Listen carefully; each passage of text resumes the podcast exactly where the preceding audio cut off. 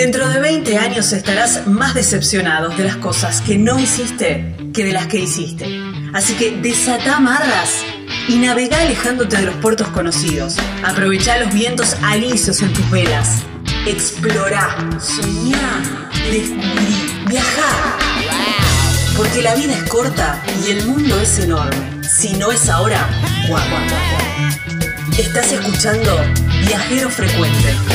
No importa la pregunta, la respuesta es viajar. Deja que el mundo te sorprenda. Disfruta del camino, no hay prisa en llegar.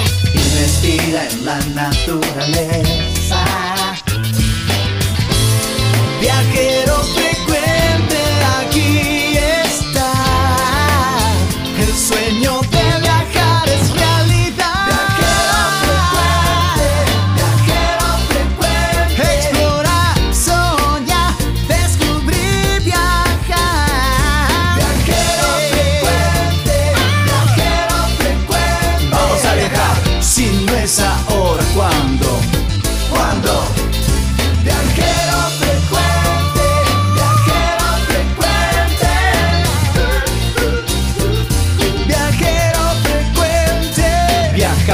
cambiarle la ropa al alma. Tienes que tomarlo con calma. El gran viaje que te entrega el cielo siempre comienza con un paso pequeño. A tu sueño, dale, dale vuelo. Y viajero frecuente te dirá que hay de nuevo. Viajero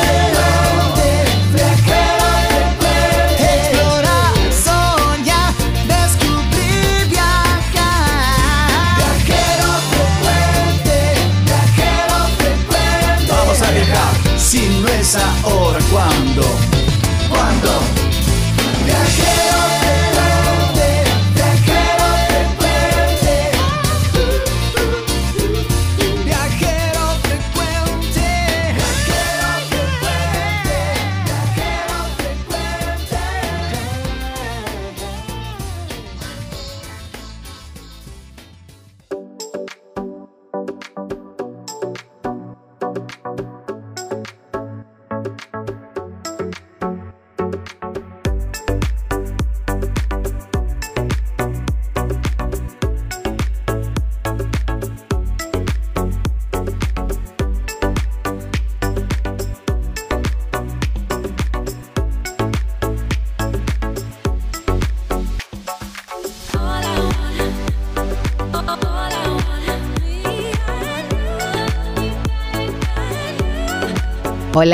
¿cómo están? ¿Están preparados?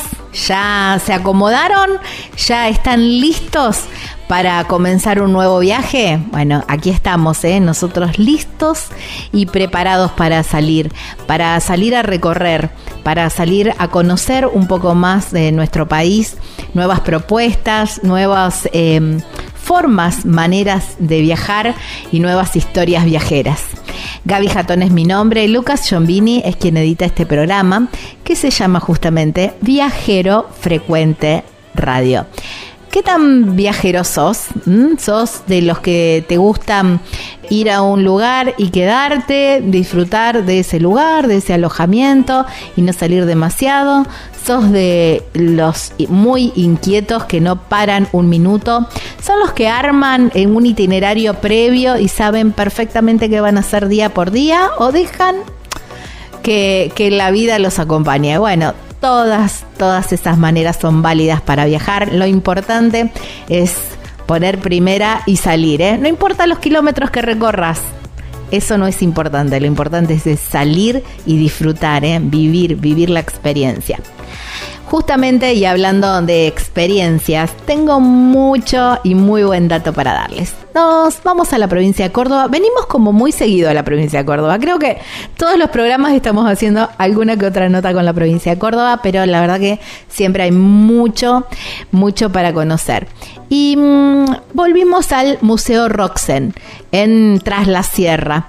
Una nota que hicimos allá por el programa número 6 Estamos en el programa 357. Han pasado algunos programas y han pasado el tiempo también. Y queríamos volver con, eh, con esa propuesta porque es muy interesante y queríamos eh, conocer un poquitito más cómo se fueron ampliando y todo eso.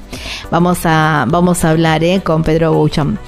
Después, otra propuesta, esto de el mundo rodantero, conocer el, el, mundo rodantero, decir, a mí me encantaría una casilla, pero no sé, no estoy segura si me va a gustar. Bueno, hay opciones. Hay una opción que es alquilarla y vamos a estar hablando con la gente de hospedaje sobre ruedas para conocer, para que sepas todos los detalles para alquilar una casa rodante y poder tener esa, esa experiencia. El viajero Nacho Sasso. Así lo encuentran en las redes sociales. Empezó un viaje en moto por la Argentina, filmó absolutamente todo, hizo un documental tremendo, tremendo, súper recomendable y los invito a verlo, la verdad. Y ahora se convirtió en documentalista. Hace documentales para Netflix, para eh, National Geographic y la verdad que es impresionante sus imágenes y sus relatos. Ya van a conocer en la nota, es muy pero muy interesante charlar con Nacho. No tengo mucho más para decirles, solamente que se acomoden porque aquí comienza Viajero Frecuente Radio.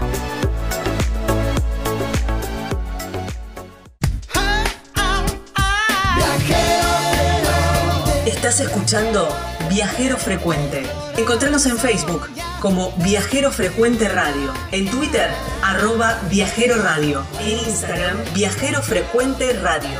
Vamos a viajar, si no es ahora, ¿cuándo?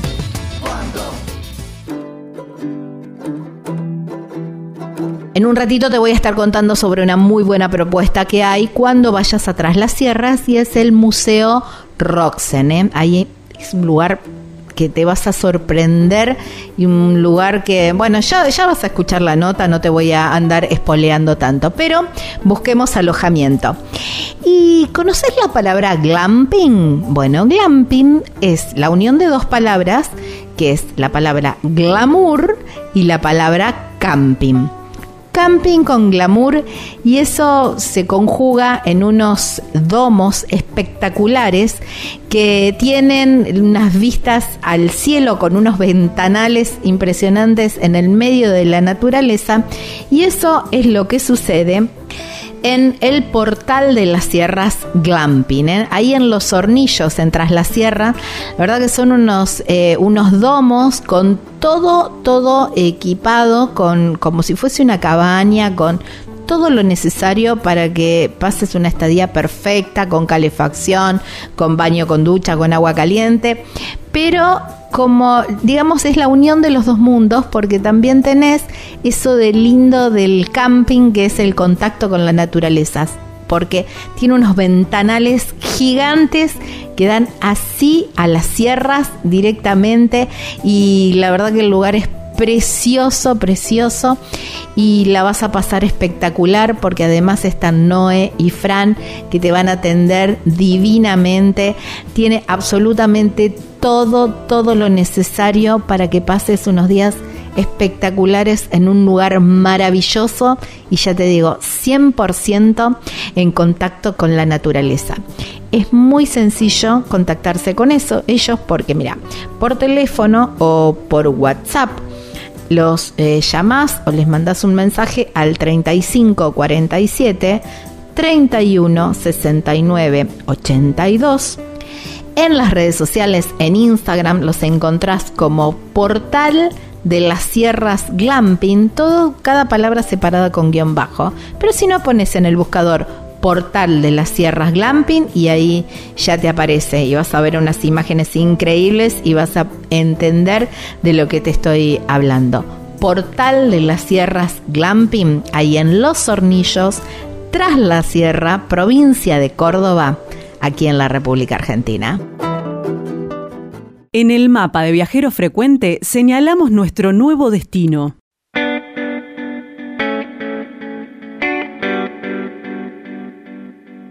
Si agarras el teléfono y pones viajero frecuente radio en el buscador, ¿eh? en la barra del buscador, de Google vas a encontrar ahí toda, toda la información sobre Viajero Frecuente Radio. Bueno, una visita o un recorrido así como imperdible, uno de los obligados cuando vas para atrás la sierra y si no, siempre cuando te dicen, che, me voy unos días atrás la sierra, ah, pará, tenés que ir al Museo Roxen. ¿eh?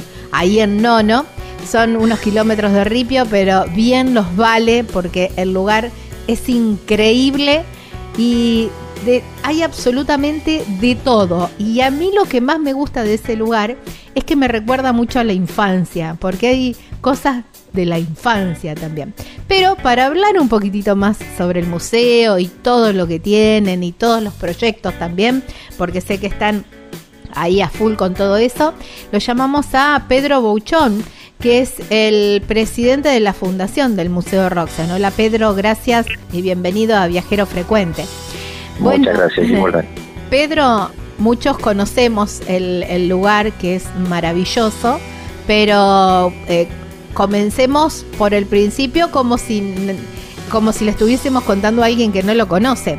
Ustedes están en Tras la Sierra, en provincia de Córdoba, en Nono y en de Nono, del pueblo de Nono, hasta el museo, ¿cuánto hay? Y son 5 kilómetros por ah. camino de tierra. Estamos enclavados en, el pie de la Sierra Grande. Claro. Y eh, para ubicarlos estamos a 13 kilómetros de Mina Clavero y los accesos son desde Córdoba por ruta 34 Altas Cumbres o desde el sur por eh, la 148 que es la autopista que viene de San Luis. Exactamente es, es más o menos como para ubicarlos y bueno, estamos eh, ingresando por la ruta 14, ¿no? Que hace Mina Clavero, Villa Dolores. Después, esos 5 kilómetros de, de, ripio o no pavimentados están en buen estado. Sí, en este momento está bien mantenido, están haciendo, incluso están haciendo las primeras cuadras con adoquín, eh, ah, dentro de lo que es el ejido, el ejido urbano, digamos. Claro digamos que eh, eh, lo pregunto por lo siguiente, si por ahí está feo el clima y, pinta llover o si a lo mejor llueve, igual se puede llegar al museo. Sí, sí, sí, esos son los días que más justamente el museo más trabaja, son esos días, exactamente. Así que bueno, eh, siempre está, es un, consolidado, digamos, el camino, así que es firme en general. Bueno, ya ubicados, el lugar eh, impresiona y es muy imponente desde, desde la llegada, ¿no? Porque un frontón impresionante con eh, un no sé, dos estatuas son, no me acuerdo cuántas estatuas son. son 49 ah, estatuas. 49, viste. Por el 7 por 7, ¿no? Que es un número místico que bueno, eligió mi padre. Y la elección es antes de Cristo y después de Cristo. Son estatuas que él mismo ha realizado, son de más de dos metros de altura. A su vez, cada vez, cada estatua representa una actividad, una disciplina humana que se ve representado dentro de las temáticas del museo, ¿no? Dentro del museo tenés en la actualidad 116 temas repartidos en 13 salas bajo 2.730 metros cubiertos. Piezas en exposición se fueron ampliando los últimos, los últimos años. Eh, estamos entre 62.000 y 65.000 contando las que están en, en depósito para será expuesta pronto. Estamos trabajando en eso. Claro. Bueno, yo te contaba fuera de, aire que mm, eh, yo hace un, hace un tiempo habíamos hecho nota, habíamos hecho nota con Santiago, con, con tu papá. Exactamente. Y mm, con una con una historia muy particular y el por qué hacer el, el museo, ¿no? Sí, eh, bueno, el museo él mm, desde muy chico, ya de los ocho años, tenía sus colecciones que comenzó en Francia, comenzó con un hallazgo de él en un viejo anfiteatro romano, que es un soldadito de barro que está expuesto hoy en el museo, algunas monedas y algunos fósiles que venían de la parte de Bretaña francesa, ¿no? Ya de muy muy chiquito ya tenía sus colecciones y bueno, ya venía con esa inquietud, con esa con esa vocación. Y bueno, nació dentro de una familia de artistas, tanto mi abuelo como mi abuela, hicieron Bellas Artes, mi padre hizo Bellas Artes y Antropología. Y bueno, pero la idea del museo polifacético es una idea de él, o sea, es muy abarcativa, abarca todos los temas, ya sea en ciencias naturales o actividades humanas, como para todo tipo de público, ¿no? Todo tipo de búsquedas. Y justamente una cosa que vos mencionabas, que algunas cosas nos hace recordar eh, temas o, objetos de, de, la juventud, es porque en cada temática del museo se presenta lo más antiguo del concepto de la idea, de la pieza, hasta incluso lo contemporáneo, para ver la evolución de una temática en realidad. Claro, porque el museo está eh, está así diagramado, digamos, por por temática, por eh, exactamente, por rubro, no eh, sé cómo llamarlo. Sí, sí, por temas, por temas, ah. por, mm, por etnia o por, depende, por región geográfica en el mundo, porque las colecciones son prácticamente a nivel mundial, de todos los ámbitos, porque tenemos de Corea, de China, de Japón, todas piezas que han sido donadas acá dentro del país, ¿no? Claro, no han, no han venido de afuera, sino que han sido donados por, por familias o por, bueno, que han donado cosas de su antepasado este, y bueno, el museo fue creciendo de esta forma y por eso la cantidad de piezas y la cantidad de temática hoy en día, que gracias a que se pudo ampliar hasta el 2018 y 19, se ha sectorizado mucho más la temática dentro del museo y se ha diseñado un circuito especial que se diseñó ya para la pandemia y que hoy en día se sigue el mismo circuito, ¿no? Porque se tuvo que reordenar todo el museo para por el tema de la circulación de las personas. Claro, tal cual. Pedro, ¿cuál es la joya de la corona? bueno, eh, mi padre decía que no tenía ninguna preferencia por un objeto, que todo pertenecía y todo estaba vinculado con el todo. Es decir, que una pieza, él no, no se moría por conseguir determinadas piezas, pero sí hay piezas destacadas en cada temática, ¿no? Por ejemplo, recién estamos hablando de los minerales y eh, lo que se presenta ahí, entre otras cosas, es una rueda de piedra, de granito que pesa más de 6 toneladas, que tuvimos que, bueno, traer esto fue toda una aventura traerla y ponerla en el museo, que es una antigua rueda de moler mineral de plata y oro de nuestra zona, que eh, parte desde los jesuitas, ¿no? Este, y bueno, eh, no teníamos ni, ni, elevador ni nada en esa época, así que cavamos una zanja debajo de la piedra para que el camión entre abajo de la piedra y después llevarlo al museo, ¿no? Wow. Son, son, son, claro, son todos esfuerzos de muchos años y, y, uno los cuenta porque lo ha vivido eso de chico, entonces bueno, este, es uno de los, de los rincones que más me, me gusta, digamos, ¿no? Particularmente. Claro. Eh, estoy, estoy mirando las redes sociales del museo que lo encuentran como Museo Roxen, así de fácil y sencillo en Instagram. Y me paré en la parte que dice eh, medicina, ¿no? Y es una locura, es una locura este lugar.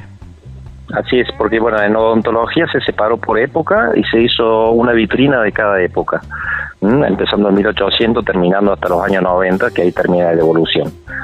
Em, después, en medicina, justamente en este momento se está haciendo el nuevo sistema de exposición, o sea, estamos trabajando en eso, ¿no?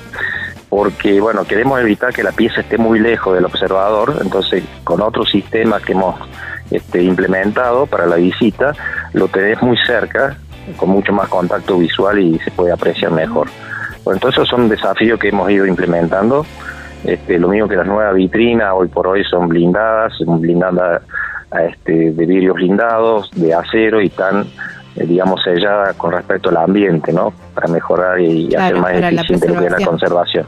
Exactamente. Tal cual, Hablando de, preservación, también hay, eh, hay momias, eh, hay... Mm, es la parte de, antropología física, es bueno un tema específico en donde bueno este, por supuesto tenemos eh, son puertas que indican eh, la temática entonces bueno el visitante lo, lo ve o si lo quiere ver.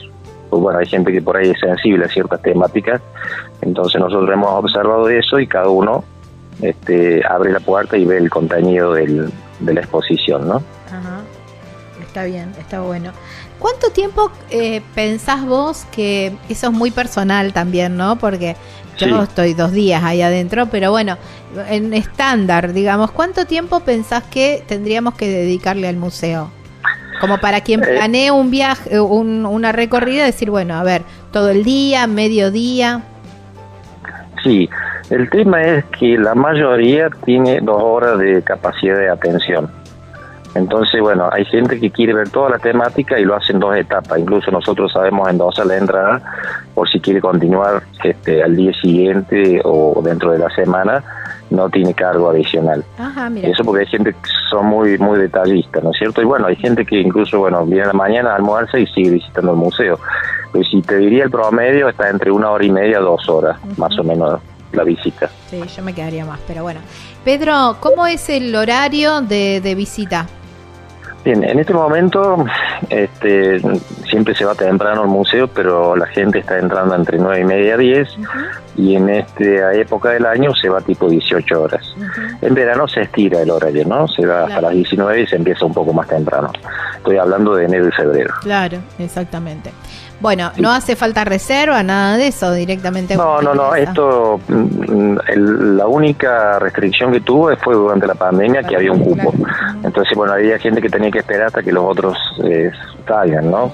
Pero en, este momento no tiene ningún tipo de restricción eh, dentro de ese horario. Por supuesto, si cierra las seis, las personas tienen que venir por lo menos cuatro y media eh, de la tarde. Sí, sí, o cuatro de la tarde.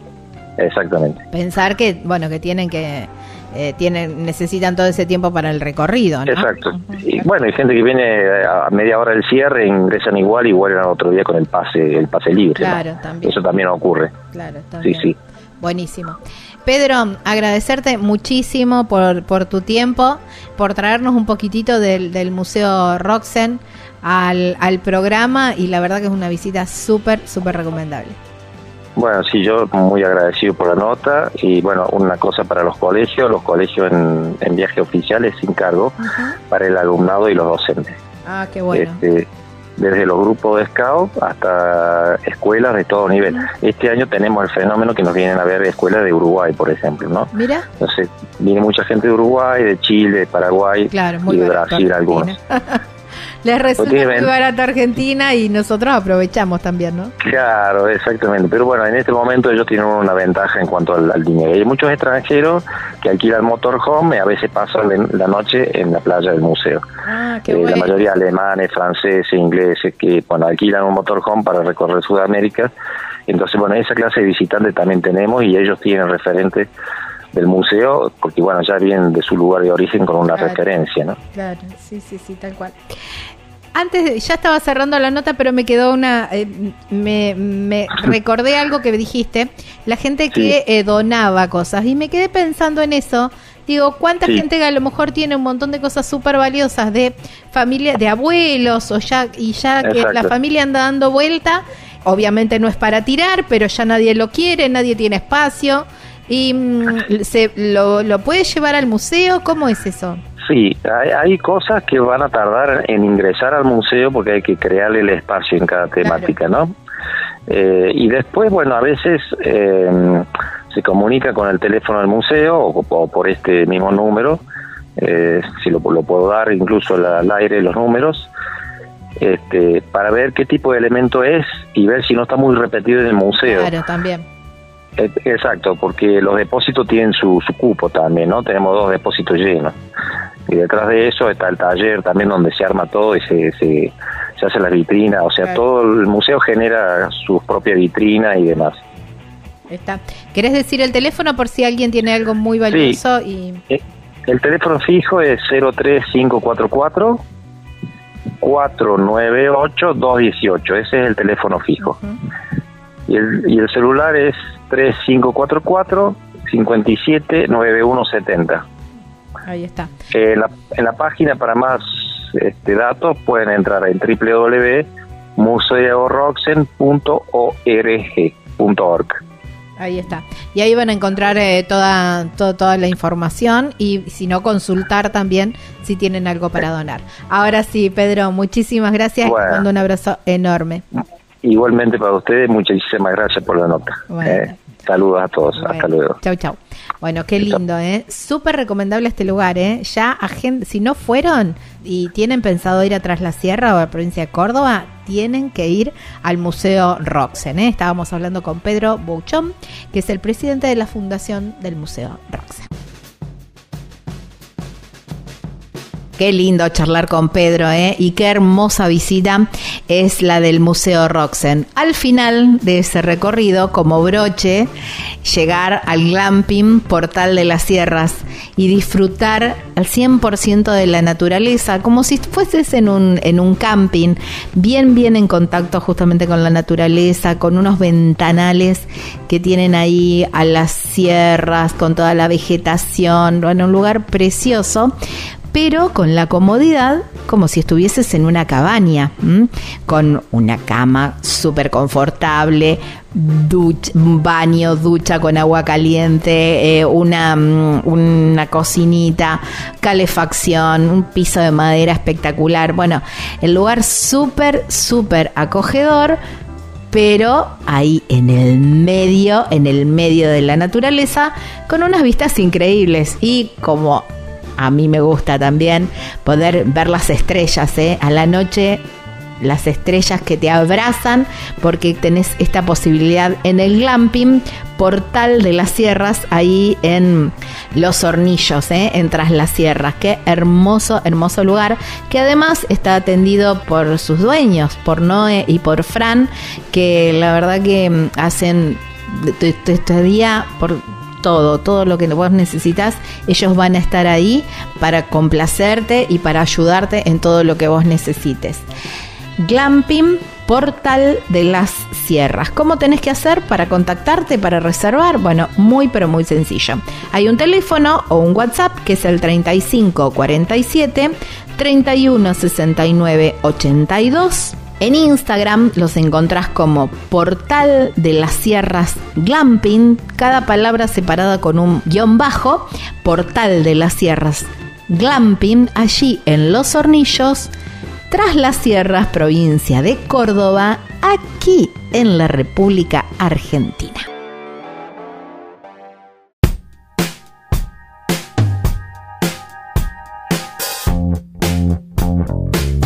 Ahora en un ratito vamos a estar hablando de una manera espectacular de viajar, ¿eh? y es en casa rodante. Pero decís, bueno Gaby, muy lindo, pero yo no tengo casa rodante. No hay problema la podés alquilar. Ahora en un ratito vamos a estar hablando con Caro, quien es la titular de hospedaje sobre ruedas. Esta opción de poder alquilar justamente una, casa rodante para poder vivir unos días de vacaciones, un, recorrido, ¿por qué no ir a una carrera de autos si te gusta o algún evento y aprovechar este, este hospedaje justamente sobre ruedas y hacer 100% vida de naturaleza y vida rodantera. ¿eh? ¿Cómo haces para contactarla? Mira, por teléfono o por WhatsApp, la llamas a Carolina al 264 467 9708 y en Instagram la encontrás como hospedaje sobre ruedas. San Juan, provincia de San Juan, justamente aquí en la República Argentina. Si no es ahora, ¿cuándo? No importa la pregunta, la respuesta es viajar. Deja que el mundo te sorprenda. Disfruta del camino, no hay prisa en llegar. Y respira en la naturaleza.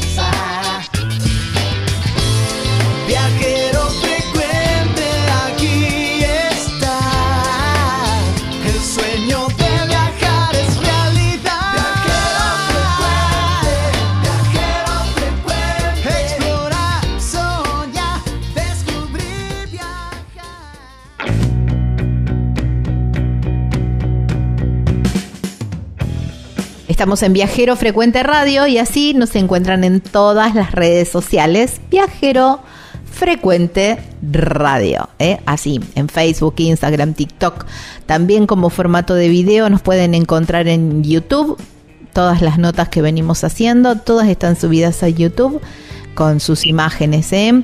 Y ahí también nos encuentran como Viajero Frecuente Radio, donde los invitamos a suscribirse, por supuesto, y se agradece eso muchísimo.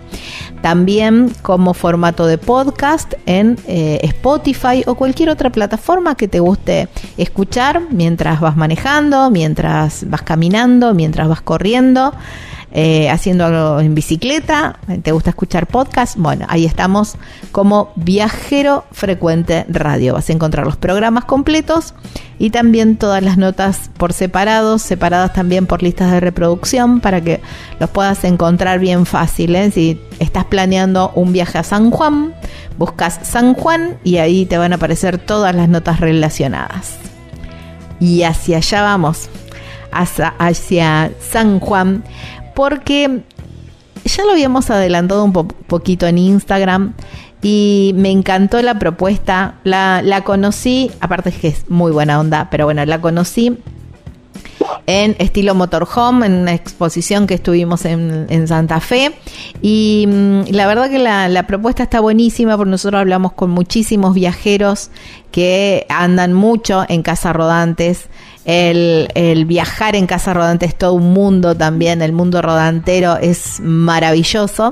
Y vos a lo mejor no tenés la posibilidad de mm, tener una casa rodante, porque por ahí decís, bueno, es mucha inversión para tenerla y a lo mejor salgo una o dos veces al año, o por ahí no tenés dónde guardarla, o no, o no se te ocurrió, o por ahí no tenés el vehículo, qué sé yo. Bueno, no sé, hay algunas cuestiones que uno todavía no tomó esa decisión, o todavía no probó y decís, si no me gusta, si me compro y después no me gusta, bueno, hay una opción de alquilarla y eso está buenísimo. A mí me encantó porque digo, está buenísimo. A ver, lo alquilás por la cantidad de días que lo necesitas y después, eh, chau, ya está. No tenés que estar pensando en esto, de dónde la guardo ni nada de eso y ella viene a solucionar todo este tema. ¿eh? Ella es Carolina Carvajal y es de hospedaje sobre ruedas. Así lo encuentran en las redes sociales y, mm, van, a, van a encontrar mucha información, pero nosotros la vamos a exprimir a ella, le vamos a hacer todas las preguntas. Hola Caro, gracias por tu tiempo y bienvenida a Viajero Frecuente. Hola Gaby, gracias a vos, muy linda la presentación y tal cual lo que has dicho. Es que es, así, ¿no? Pues, claro, aparte, ponele, estaba pensando, ¿no? Y en esto, en la variedad que vos tenés de, de, distinta cantidad para distinta cantidad de pasajeros. Digo, a lo mejor a veces son dos, a veces son cuatro, a veces se suma toda la familia, son seis, y tu casa rodante tiene capacidad de dos. Entonces, bueno, alquilás y listo, y se te terminan todos los problemas. Exactamente. Para eso estamos, hemos venido nosotros a brindar el servicio de alquiler para que la gente pueda disfrutar y bueno, todo lo que has dicho es como muy importante porque hoy por hoy necesitas un capital para comprar una casa rodante. Y es una inversión que bueno, si, si realmente no sos una persona que dispone del tiempo para viajar muchas veces al año y es un capital que tenés ahí medio medio quieto, es un capital que tenés que mantenerlo porque necesitas mantenerlo y además tenés que tener un lugar seguro donde guardarlo, porque hoy también es, digo, hay que tener precaución con el tema de, de dónde uno guarda esto, así que nosotros tenemos todo eso y brindamos el servicio para que la gente que quiera viajar una, dos, tres, cuatro, cinco veces al año lo pueda hacer. Y como vos has dicho recién, por ahí vos te querés ir, no sé, con tu pareja o una amiga y después el próximo viaje decís, no, me voy con un grupo de amigos a un, no sé, a cualquier evento, un carnaval, un casamiento, lo que sea, o me voy con mi familia y somos cuatro, y bueno, podés ir viendo las distintas opciones de capacidad que tenemos. tal cual. Tienen para dos personas, para cuatro, y hay una más grande también. Para cinco y para seis. Ah, ya está, sí, sí, sí. Eh, y bueno, son casas rodantes que tienen absolutamente todo eh, para, para poder vivir con la casita a cuesta.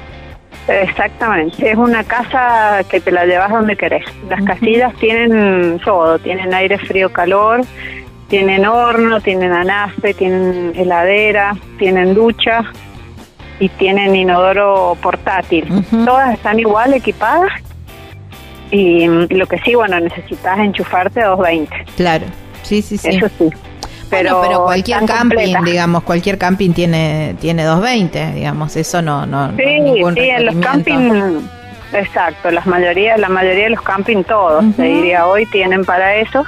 Inclusive yo personalmente cuando he viajado por ahí eh, y me he querido quedar en algún lugar donde quizás no había un camping o quizás estaba medio alejada, también por ahí he tenido la posibilidad de quedarme, no sé, que me dieran electricidad a una estación de servicio o que me diera electricidad, no sé, un negocio y por ahí le pagas el, que cobran algo por enchufarte. Eh, depende también del tipo de viajero que seas. Claro. Pero mm, te podés adaptar, digamos. Sí, sí, sí, porque bueno, lo importante es que estás ahí con el techito y con esta posibilidad, Total. ¿no? De ir moviéndose, que es tan lindo la, la, la, la vida rodantera, digo yo, porque no, uno va eligiendo también dónde se queda, te gustó un lugar, te quedas tres días, no te gustó, te quedaste mediodía, te Totalmente. levantas y te, y te vas, y no hay, no hay nada que te ate, ¿no? Y eso está buenísimo. Eso es algo que sé yo, que para mí es espectacular porque vos podés eh, disfrutar de otra forma al viajar. Tal Todo cual. tiene su, su parte buena y su, parte que no, pero digo, esta forma de viajar es muy copada porque vos um, vas mucho más relajado y no vas con ese programa de no, tengo cuatro noches acá y tengo que ir allá y no sé, no, esto es más relajado. Exactamente. Caro, ¿cómo son los requerimientos? ¿Qué tengo que, que tener para poder eh, alquilar un- una casa rodante? Mira, en lo primero que tenés que tener, bueno, es el vehículo para poder tirarla. Dependiendo de la capacidad que busques, es el vehículo que vas a necesitar. Eh, tengo casillas, o sea, las más grandes, digamos, necesitan camionetas, sí o sí, porque son casillas grandes. Entonces, para que poder viajar tranquilo y cómodo, con una camioneta vas bien.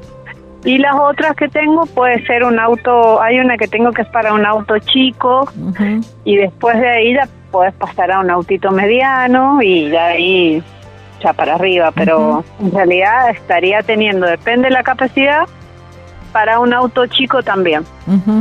Buenísimo. para poder tirarla. Y el vehículo, bueno, tiene que tener la ganchera para poder engancharla y tiene que tener el enchufe de la luz para darle Claro. la luz exterior a la casilla. Ahí está. ¿Cómo, eh, y después necesito el carnet de conducir que es para que Sí. te habilite para, para llevar tráiler. Exacto, que es la categoría B2. Ujú, Ahí está. Eso Esa es la categoría. Categoría B2, de ahí vos ya podés llevar eh, cualquiera de las castillas. Ahí no vas a tener problema. Bueno. Yo te y, Sí. Sí, decime. No, no, no, decime. Y bueno, a partir de ahí ya se, se- te pido un par de requisitos, digamos, o. este la foto del DNI, se hace un contrato, te Ujú. mando un, un formulario de Google y bueno, y ahí ya se, se concreto. sigue, digamos, con- exacto, con el trámite. Pero es muy simple, Ujú. realmente. Bueno, ¿tengo que tener algún seguro eh, adicional? ¿Tengo que, que contratar un seguro para, para la casilla? ¿Cómo es? Sí, sí, tenés que pedir la extensión, ese es uno de los requisitos que se piden con el- la foto del DNI, la extensión del, del seguro de tu vehículo. Tiene que ser la, el mismo, la misma compañía aseguradora de tu vehículo, tiene que ser la que te da la extensión para la casa rodante. Que tenemos que aclarar que es muy barato, es muy, muy barato. Sí, es un seguro que hoy depende de la compañía, está entre mil, mil cien pesos, una cosa Sí, por todo el mes.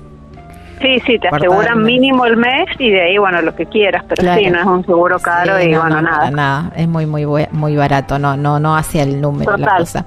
No, no, no, no. Pero por ahí estaba bueno aclararlo porque viste uno dice seguros y por ahí piensa.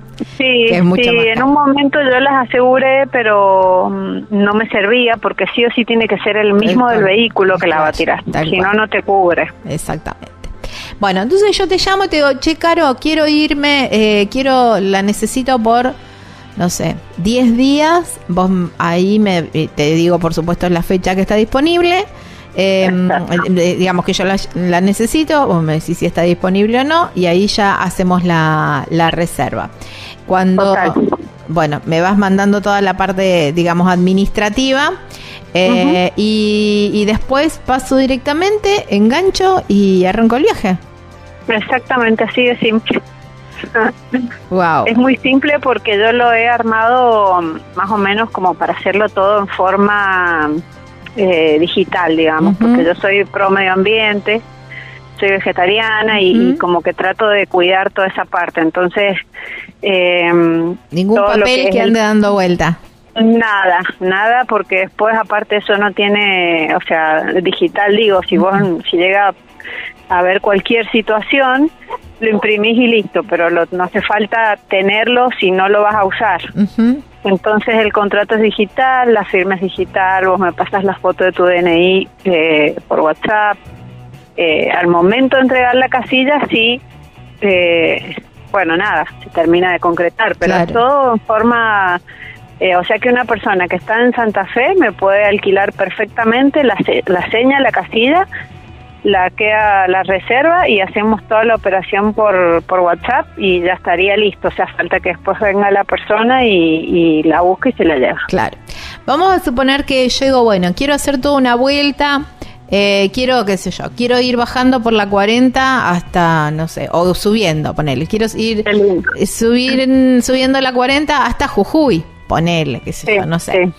y paso por em, eh, y no hay problemas con el kilometraje o por no ¿cómo es el, el, valor del alquiler es por día es diario.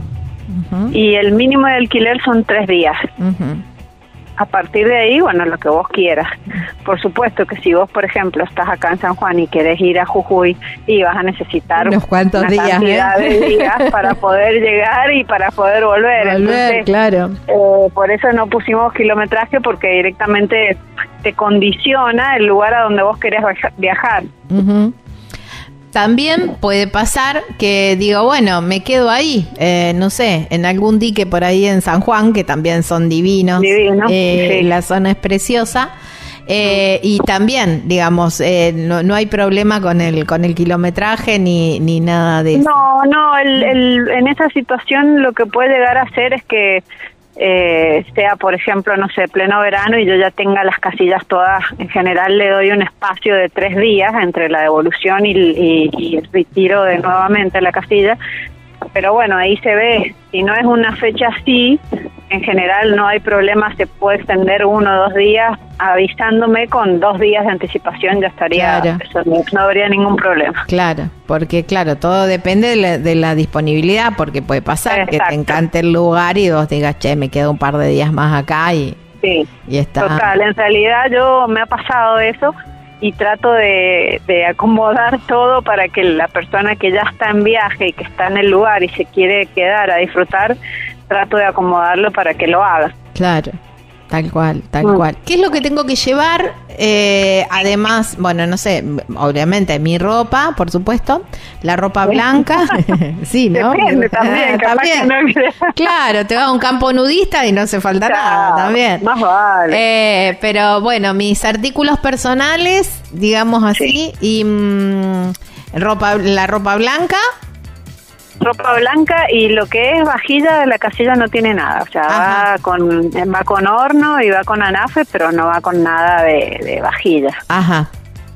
Bueno, eso también. Y la, bueno, la ropa blanca, nada más. Ajá, está, perfecto. Mm.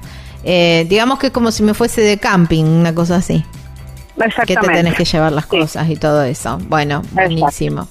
Eh, Igualmente, mira, me ha pasado que, que tengo clientes que han venido de Rosario, Santa Fe o algo así, y bueno, por ahí que se han quedado acá en San Juan.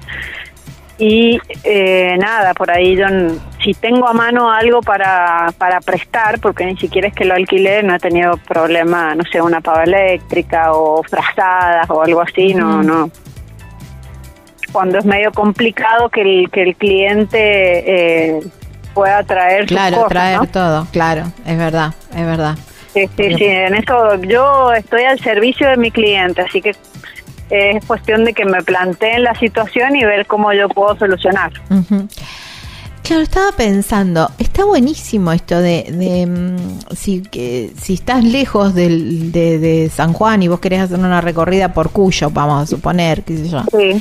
Porque, y no vas con la casilla, porque todo el traslado, digamos, que vos haces desde tu, desde tu lugar de origen hasta que llegás al lugar donde vas a donde vas a, disfrutar clase, es un montón de horas que tenés que ir con menor velocidad, más costo del peaje, más costo de combustible también, porque la, la casa, digamos, eh, te consume mucho poco, pero bueno, eh, también es un costo que, eh, que alquilando te lo ahorras.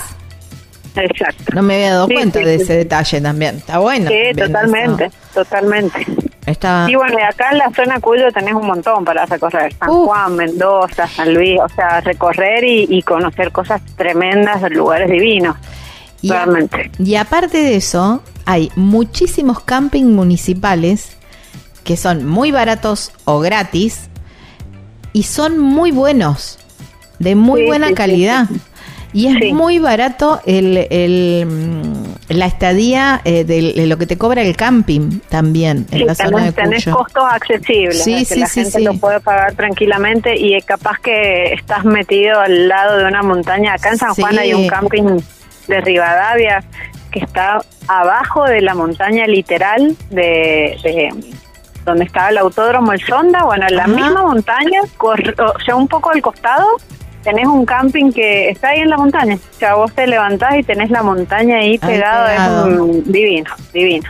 Divino, Muy sí. lindo. Bueno, yo estuve ahí, eh, pero para el otro lado, para el lado del dique Punta Negra, en un camping también. Ajá. Qué espectacular. También. Porque Cerro Blanco, capaz. Ay, no me acuerdo el nombre.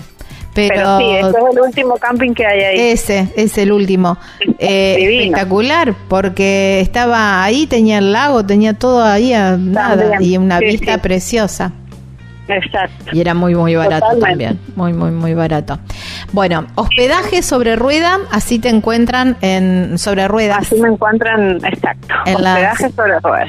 en las en las redes sociales y hay un número para, para contactarte, Caro. Exacto, ahí directamente vos, si te vas al Instagram, eh, hay un botón que dice contactar o contacto o mensaje y eso te lleva directamente al WhatsApp. Ahí está.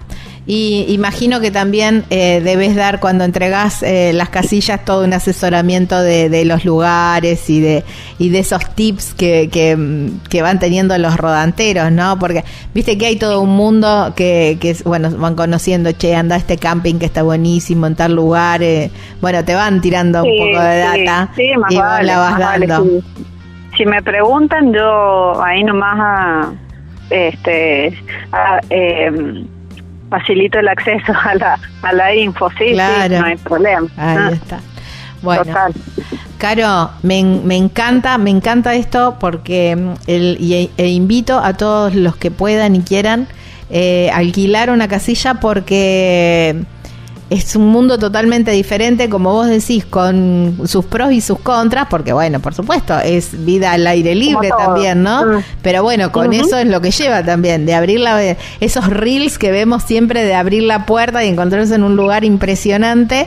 Eh, Sí, bueno, total. también eh, esto te lo, eh, alquilar una casilla te lo, lo hace posible, ¿no? Y Se eso está buenísimo. Más vale.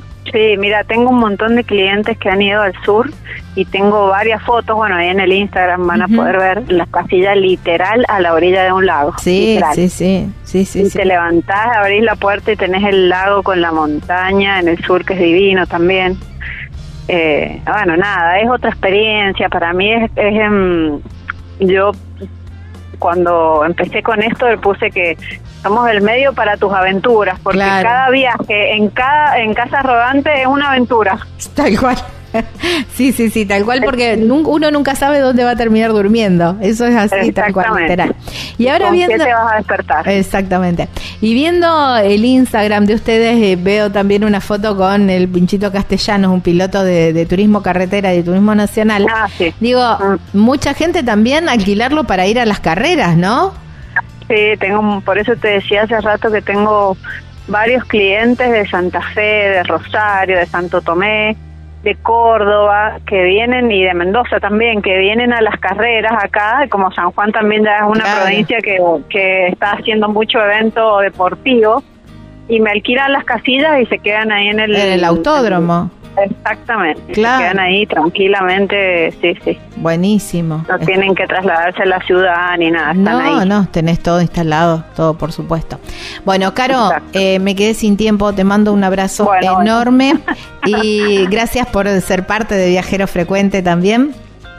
Bueno, no, Y, gracias a vos. Y bueno, y a todos los que todavía no probaron la vida rodantera, los invito porque es, es- yo digo que es un Oh. viaje de ida. Yo arranqué y totalmente. chao, nunca más me bajo. Y a Eh, vos te perdimos en el camino, en la ruta. Sí, sí, sí, sí, sí, sí. Ay, ay. Así que bueno, te mando un abrazo enorme. Bueno, muchísimas gracias a vos, Gaby, y nada, gracias por todo. ¿Qué más? Una copada. tu marido, todo, todo. Muchas gracias. Bueno, ya andaremos por, por ahí. Ya nos encontraremos en otra expo seguramente también. Sí, en la ruta, en algún lugar. Obvio, obvio, eso por supuesto. Chau, chau. Nos vemos. Un, un abrazo enorme. Adiós. Chau. Wow, qué lindo. Bueno, les recomiendo. Les recomiendo, aparte es una opción, una opción súper, súper eh, genial, la verdad. Esto de alquilar la casa rodante es, es genial. ¿eh? Estábamos hablando con Carolina Carvajal. Ella es de hospedaje sobre ruedas. Así lo encuentran en las redes sociales y van a tener un montón de info.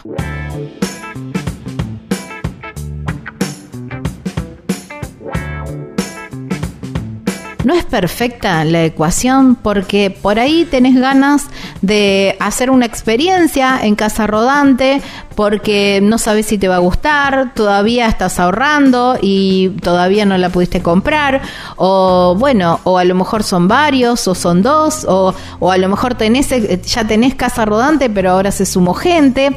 Bueno, todas estas opciones las tenés con Caro, ¿eh? en hospedaje sobre ruedas. Es espectacular. Aparte, no tenés que pensar en nada, solamente ir, subirte, llevar tus cosas y listo, empezar a viajar. ¿Cómo te contactas con, Carolina? Mira, al 264 467 9708 y en las redes sociales lo encontrás como hospedaje sobre ruedas allí en San Juan, aquí en la República Argentina.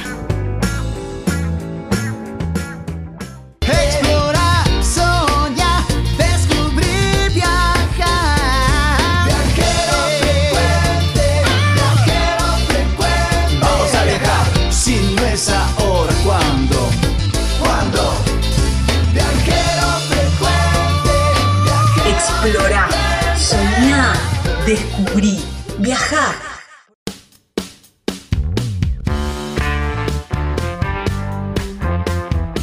Hace muy poquito hicimos nota con Carla de Animal Travel, justamente para conocer la cantidad de experiencias y opciones para recorrer Puerto Madryn.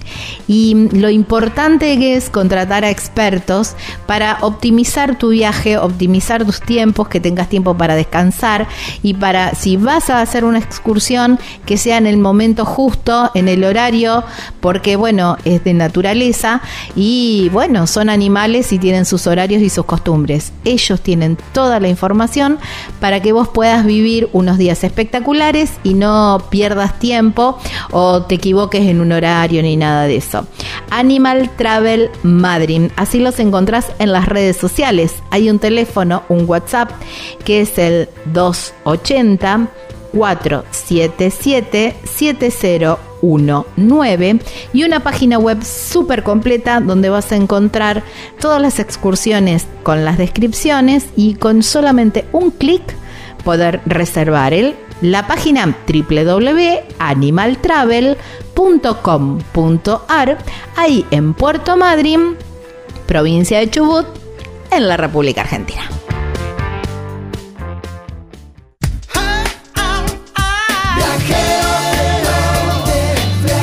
Viajar es la respuesta, no importa cuál sea la pregunta. Estás escuchando Viajero Frecuente.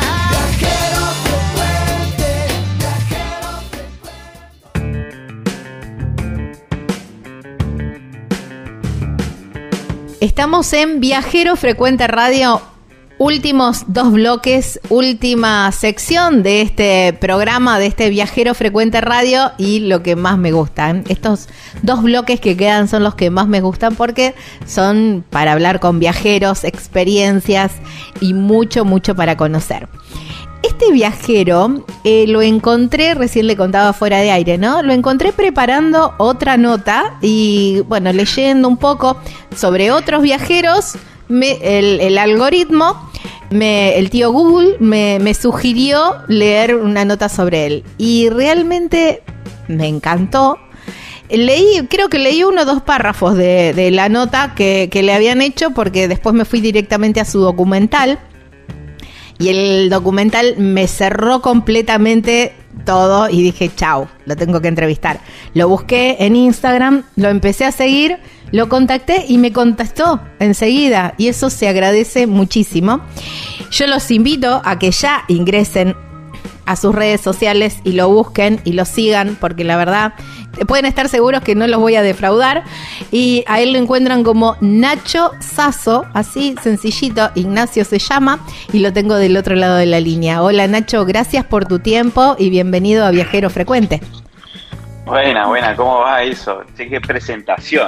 Este, no, me, me, quedó demasiado grande. No, por favor, no, no, no, por favor. Nacho, cuando empecé a leer esta nota que te hicieron eh, en el diario, eh, encontré que, bueno, que, tu vida era una vida, entre comillas, estándar.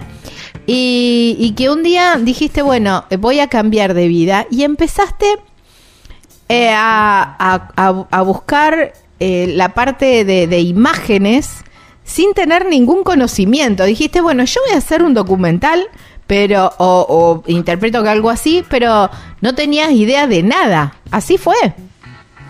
Fue, fue, sí, fue un poco, sí, fue un poco mucho así, de esa forma. Este, venía, viste, ya tengo 38 años ya. Desde que viré un poco el barco fue a los 30 y pico más o menos y venía con esas cuestiones, viste, esas preguntas filosóficas que a veces no tienen mucha respuesta, decir, che, lo que estoy haciendo me gusta, no me gusta.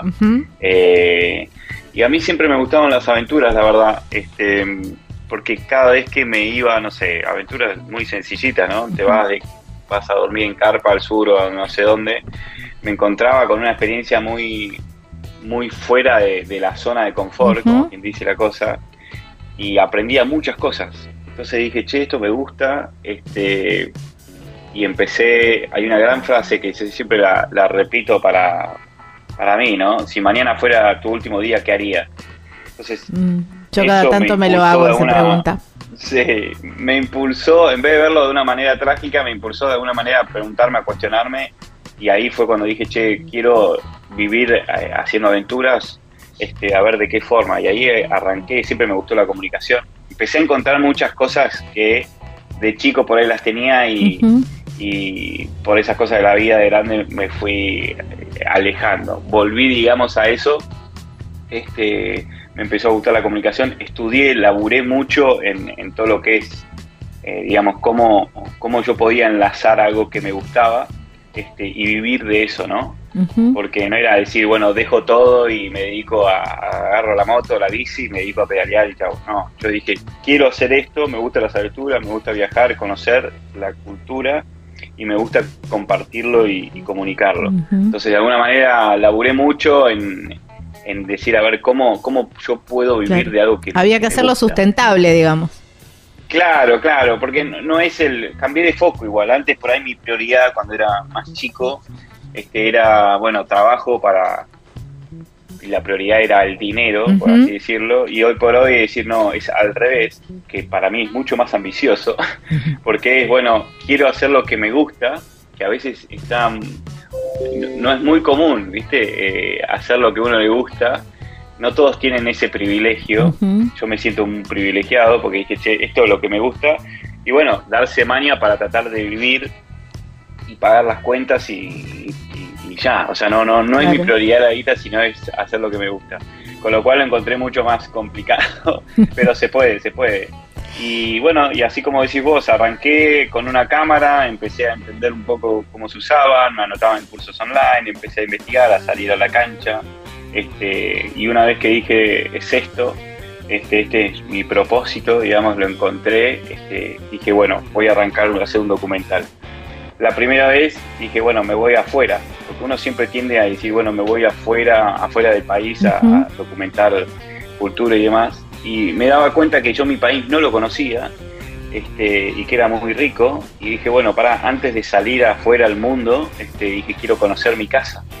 Así que ahí nomás decidí hacer un, documental de, la historia de mi casa de Argentina y recorrí durante dos años en moto y durmiendo en carpa, este, recorriendo todo el país Argentina. Entonces un poco el documental se trata de la cultura este, y las costumbres de, Argentina, de norte, sur, este y oeste. Cuando lo conté a mi familia y amigos era como ¿qué estás haciendo? Este, estaba laburando en una empresa, estaba todo muy bien, pero, pero bueno, es esto que te cuento. Sentía que, no iba por ahí, que, estábamos de paso, que de hecho estamos de paso. Mañana nos vamos a morir en algún momento, espero que mañana no, o sea, porque ahora me gusta mucho más Ahora vale la pena estar vivo.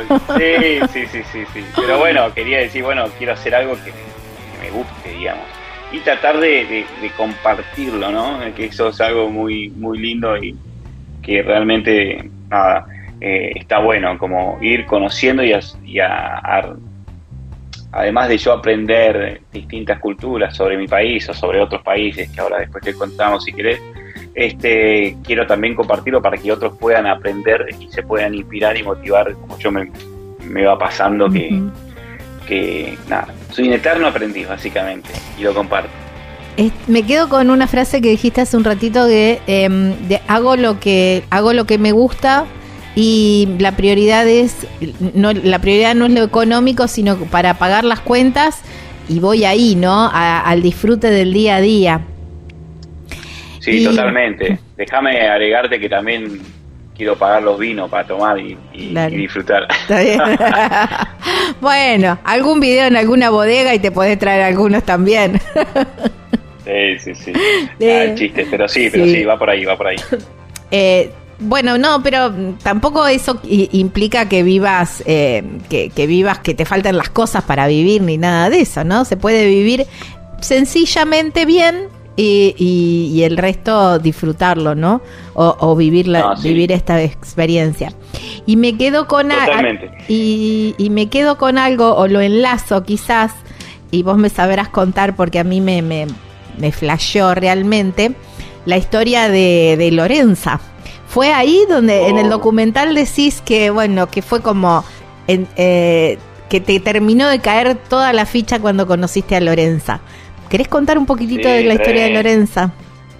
Sí, mirá, hace cuánto que no, que no hablo de Lorenza, mirá, me haces recordar viejas épocas. Sí, Lorenza fue como, me terminó de, salí con la idea, con todo este cambio, de decir, bueno, quiero dedicarme a esto, pero este, con Lorenza me pasó, ahora te cuento la historia, este, Lorenza, de hecho, es una persona, cuando estaba en Catamarca, recorriendo, documentando, este, una catamarqueña, María, me habló de, esta tal Lorenza, que es la última Diaguita. Diaguita son, es una tribu indígena.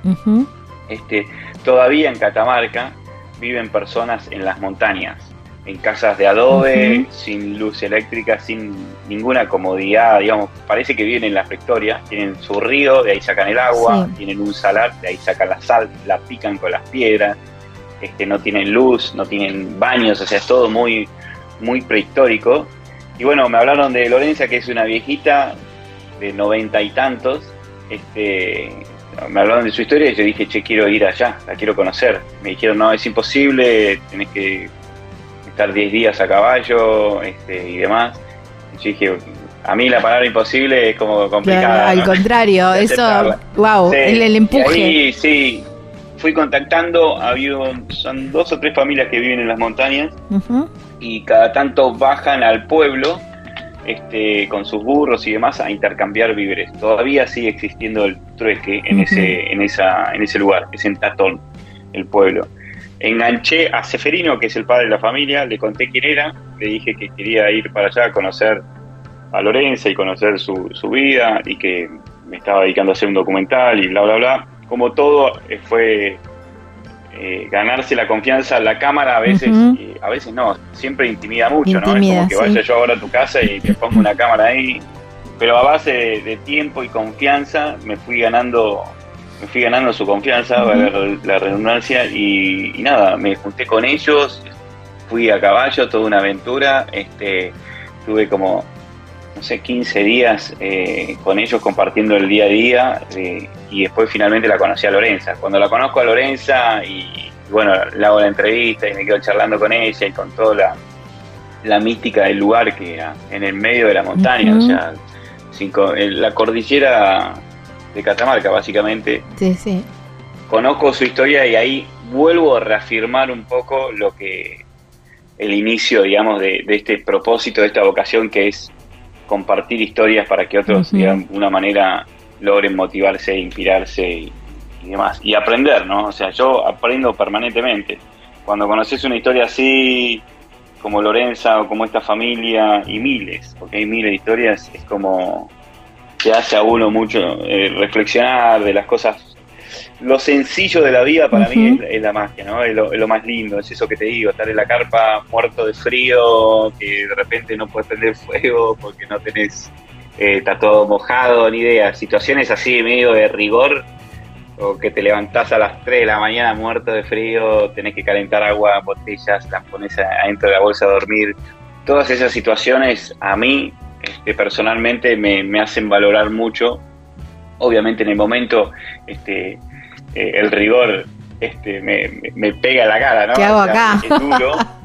Sí, sí, pero volver a tu casa y de repente con un, con un, con un botón que se prenda la luz o tener agua caliente eh, es una gloria, ¿no? Claro. Entonces es como está Se bueno valora ese- todo eso, ¿no? También. Sí, sí, se valora mucho y, y empezás a entender un poco este, de qué va y, y te refresca, no sé. Yo para mí siempre dije con amigos charlando que la carpa para mí es mi mejor terapia, ¿no?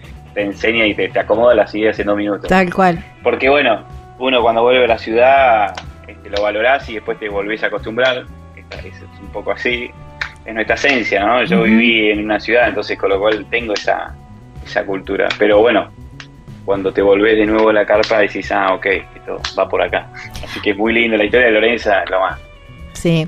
Eh, a partir de ahí entendí que el propósito de tu viaje quizás, y vos sabrás corregirme o no, o, o si eh, eh, interpreté bien, em, fue esto, ¿no? Más conocer, más, más que mostrar la Argentina desde sus lugares, desde sus paisajes que son preciosos y maravillosos.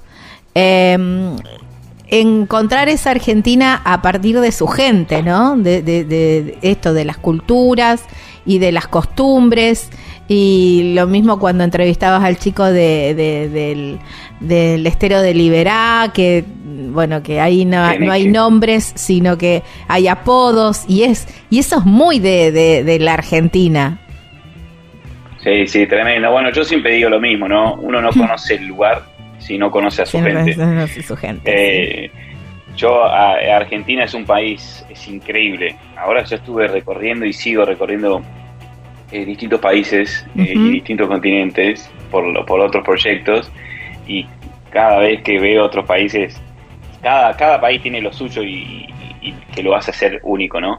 Pero Argentina es, eh, no sé, yo soy un amante, separo mucho lo que es lo que pasa, los problemas, porque todos lo tienen, hasta yo mismo, pero separo mucho eso, el país es muy rico en todo sentido, desde su gente, desde sus paisajes, culturas muy diversas, es un país muy completo realmente, y, y además de los paisajes, tenés la Patagonia, no todos los países tienen un- el sur, nieve, Mm. el norte, montañas, eh, distintas culturas y demás. Este, pero bueno, obviamente si vos no, no lo caminás y no conocés la gente, podés ir al, al norte, podés ir a Salta y decir, chu, qué lindo paisaje, pero cuando conoces a la gente eh, lográs conectar de, una, sí, de otra te forma y, y te enamorás del lugar. Hay un reel que, mm, que te lo robé, te aviso, te lo robé. Está muy Eh, bien, porque está robar, muy robar. bueno. porque está muy bueno y la verdad que eh, emociona. eh, que vas diciendo, ¿no? Vas mostrando diferentes paisajes de la Argentina y vas diciendo esto no es no es la luna, Ah, sí, eh, sí, sí. bueno, es muy está muy bueno y se te pone piel de pollo, decir, wow. Eh, Es que es zarpado. Es impresionante y es verdad. A ver, es verdad. Sí, sí. Vos sabés que ese reel eh, me lo hizo. Yo hice un video, hice varias cosas de Argentina. ¿no? Hay un, en YouTube ahí hay un video de una hora y media de todos los paisajes de Argentina. Ah, sí, ese lo, lo, Eh, lo pasé rápido. ¿Y sabés lo que me encanta Mirá. de ese video? Que dejaste mucho sonido de, de, mm, el, el audio original. Ah, sí, sí, siempre, siempre. Este, y ese video estuvo ahí y cuando yo estaba, me fui a laburar, ahora estoy haciendo, yo soy productor y me armé la productora en base a todo esto y ahora estoy haciendo un documental de la historia del caballo por el mundo, Ajá. muy lindo. Ah, vi Este, que, estuve, sí, estuve en la India dos meses y en Arabia Saudita, en Medio Oriente, dos países muy distintos a lo, a lo nuestro, al nuestro, digamos, de otra cultura y demás. Vos no sabés lo que extrañé mi casa, Argentina, la comida, todo. Y en un momento me pasó algo muy loco. Este, un seguidor en las redes sociales me, me comparte este video que vos me decís, porque yo no lo hice. O sea, ah, pensé que era tuyo. Ah, son imágenes no, no, eh, es más lindo todavía porque es mío el video, las imágenes, todo, pero un seguidor me dice, che, me tomé el atrevimiento de sacar tus imágenes y, armarte esto para vos. Y me lo arma y yo, estando tanto tiempo lejos, sentí una nostalgia argentina y lo, y lo subí a las redes, obviamente. Eh, pero la edición y el montaje lo armó lo armó este chico, un maestro, con todas imágenes mías. Y me pareció espectacular la idea, ¿no? Comparar un poco, che, esto no es Hawái, es Argentina, esto no sé cuánto. Sí. Y es muy lindo. Así que con, bajo todo ese, ese matiz, eh, vi ese video y me agarró mucha nostalgia. Sí, bueno, a mí me emocionó, no, digamos, me emocionó, estando en Argentina, eh, me, me, emocionó mucho. Dije, wow, ¿viste cuando decís, wow, posta? es así, es así. Y bueno, en muchos de los lugares que, que los conozco y digo, Sí, es así, no, no es que, te, que lo editaron, que le pusieron más color, menos, no, es así tal cual. Y eso, y eso es hermoso, ¿no? Nacho, en esto del recorrido de, las historias y en esto de compartir también eh, con, familias, con gente del lugar, eh, van, se comparte mucho la gastronomía también, ¿no? Sí, sí, sí, sí, sí, todo el tiempo. Eh, sí, de, Argentina me hablas. Sí, sí, sí. Vamos por Argentina en el próximo bloque. Saltamos con lo, con lo internacional. No, no, no. Sí, eh, en Argentina sí, se comparte todo. Bueno, en el norte, ah, hace rato que, que, no hablo de Argentina porque lo dice hace bastante este documental, pero me estoy acordando ahora. Eh, uf, Tucumán, las milanesas de Tucumán son ah, muy conocidas, las empanadas. En Salta, bueno, también las empanadas, el vino. Mendoza lo mismo, eh, Humitas, no, en, todo, eso es lo lindo, ¿no? y, cada lugar que iba, durante los dos años que estuve haciendo este documental, mucha gente eso fue lo lindo, ¿no? El, hacerlo, digamos, en moto y carpa, eh, de alguna manera te acerca muchísimo más a la gente. Nacho, te voy a te voy a pedir eh, un abuso de tu tiempo, pero si podemos, eh, bueno, vamos a seguir en el próximo bloque. Ahora sí, quiero que me cuentes qué, qué es lo que viene con toda la parte internacional y, ya profesionalizando un poco esto de, de hacer documentales y todo eso, ¿te parece? Sí, obvio, de una. de todos modos, ustedes que están del otro lado y quieren saber un poco más, bueno, buscan Nacho Sasso así en Instagram y se van a encontrar con mucho de lo que estoy diciendo. Y por supuesto en YouTube. También es Nacho Sasso, Nacho, tu, tu canal de YouTube. Sí, Nacho. Sasso en todos lados. Ahí está, bueno, eh, buscan y miren los, los documentales que les estoy diciendo porque son imperdibles. Ya venimos. grande. Estás escuchando Viajero Frecuente. Encontranos en Facebook como Viajero Frecuente Radio, en Twitter arroba Viajero Radio, en Instagram Viajero Frecuente Radio. Vamos a viajar, si no es ahora, ¿cuándo?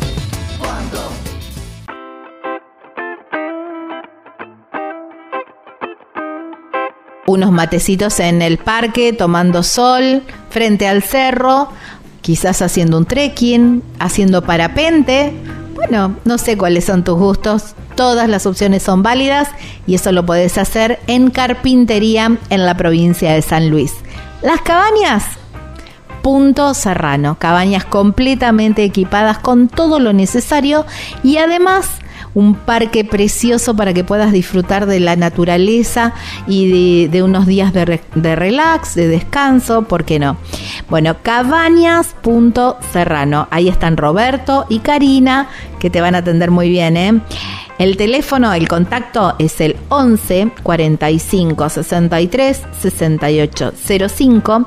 En las redes sociales los encontrás como Punto Serrano Carpintería y la página web súper completa donde vas a ver las imágenes y vas a ver que lo que te cuento no es cuento. Es www.serrano.com.ar en Carpintería, provincia de San Luis, aquí en la República Argentina. Estás escuchando Viajero Frecuente.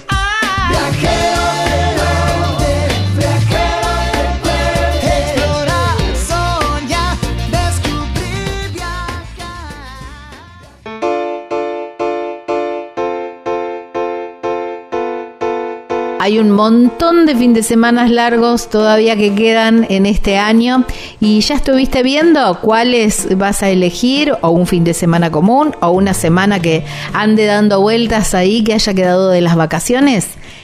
Una sugerencia, ir reservando para Tafí del Valle, ahí en la provincia de Tucumán. Un hermoso lugar y la época ideal, ¿eh? ahora en el otoño, para hacer este recorrido. Las cabañas Pacarina. Son hermosas, pero lo que más me gusta es esos ventanales que parecen pinturas y en realidad son los cerros que están ahí rodeando, rodeando todo el complejo, con un parque gigante, un, como un balconcito que vos tenés ahí para poder sentarte, tomarte un café, tomarte una cervecita. Si vas con niños, están los juegos de los niños también ahí para que toda la familia pueda disfrutar. ¿eh? Lugar súper acogedor y ahí está Marisa y su familia que te atienden divinamente. Hay un teléfono, un WhatsApp para contactarse, que es el 381 331 3588 las cabañas están completamente equipadas, ¿eh? absolutamente con el mobiliario, es todo artesanal. No, no, es hermoso, hermoso, hermoso. Cabañas Pacarina. ¿Cómo los encontrás en las redes sociales? Cabanas Pacarina, Pacarina con Q. Y hay una página web que es www.cabanaspacarina.com.ar. Ahí en Tafí del Valle, provincia de Tucumán, aquí en la República Argentina. Estás escuchando Viajero Frecuente.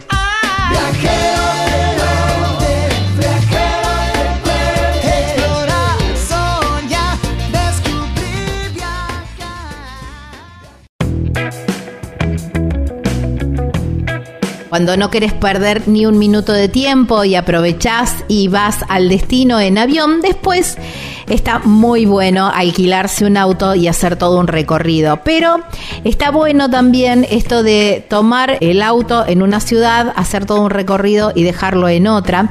Y esa posibilidad te lo da Sinergia Rentacar. ¿eh? Lo podés tomar en cualquier parte del noroeste, devolverlo en Córdoba, devolverlo en Mendoza, al revés, tomarlo en Mendoza, devolverlo en el noroeste.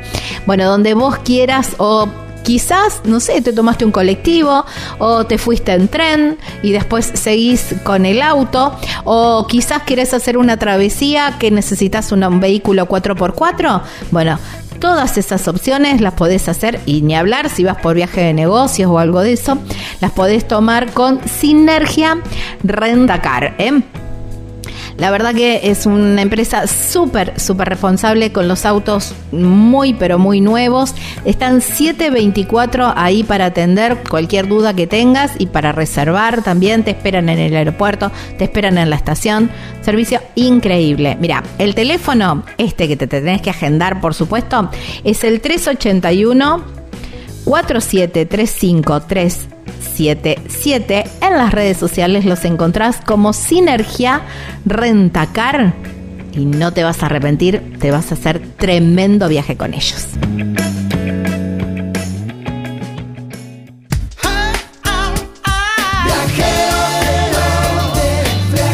Viajar es la respuesta, no importa cuál sea la pregunta. Estás escuchando Viajero Frecuente.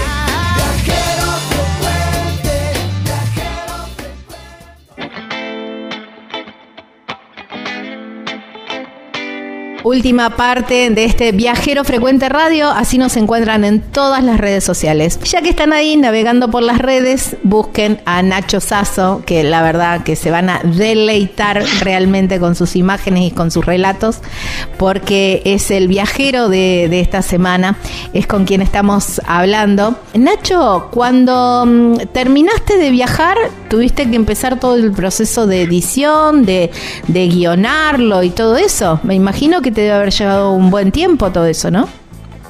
Sí, sí, me llevó un tiempazo. Este, justo me pasó en la pandemia. Yo en la pandemia, más allá de todo el contexto y demás, fue lo mejor que me pasó. Ah, Primero ¿cómo porque te llegó justo, justo la... Había terminado todo lo que es el sur y me había quedado todo lo que es el- la parte del litoral argentino. Este, pero bueno, primero llegar la pandemia y, y dormir en una casa bajo y bañarme con agua caliente era un regalo realmente para mí. Este, y bueno, y además tuve tiempo para poner, eh, ocuparme de la parte comercial de mi trabajo, de, de armar el documental y demás. Y ahí empezaron las charlas con National Geographic, Ujú. que fue muy interesante, les gustó mucho el contenido que estaba haciendo y finalmente hice una serie documental para National Geographic de cinco episodios, logré vender ese, ese producto este, que muchas veces me pensaba en la carpa que iba a pasar el día de mañana. Claro, porque en definitiva vos te estabas comiendo los ahorros, digamos, vos te estabas solventando con tus ahorros ahí en, eh, durante el viaje. Sí y no. En un momento me pasaron muchas cosas. En un momento eh, pierdo la cámara, me la roban, una cosa así. pasó. Wow.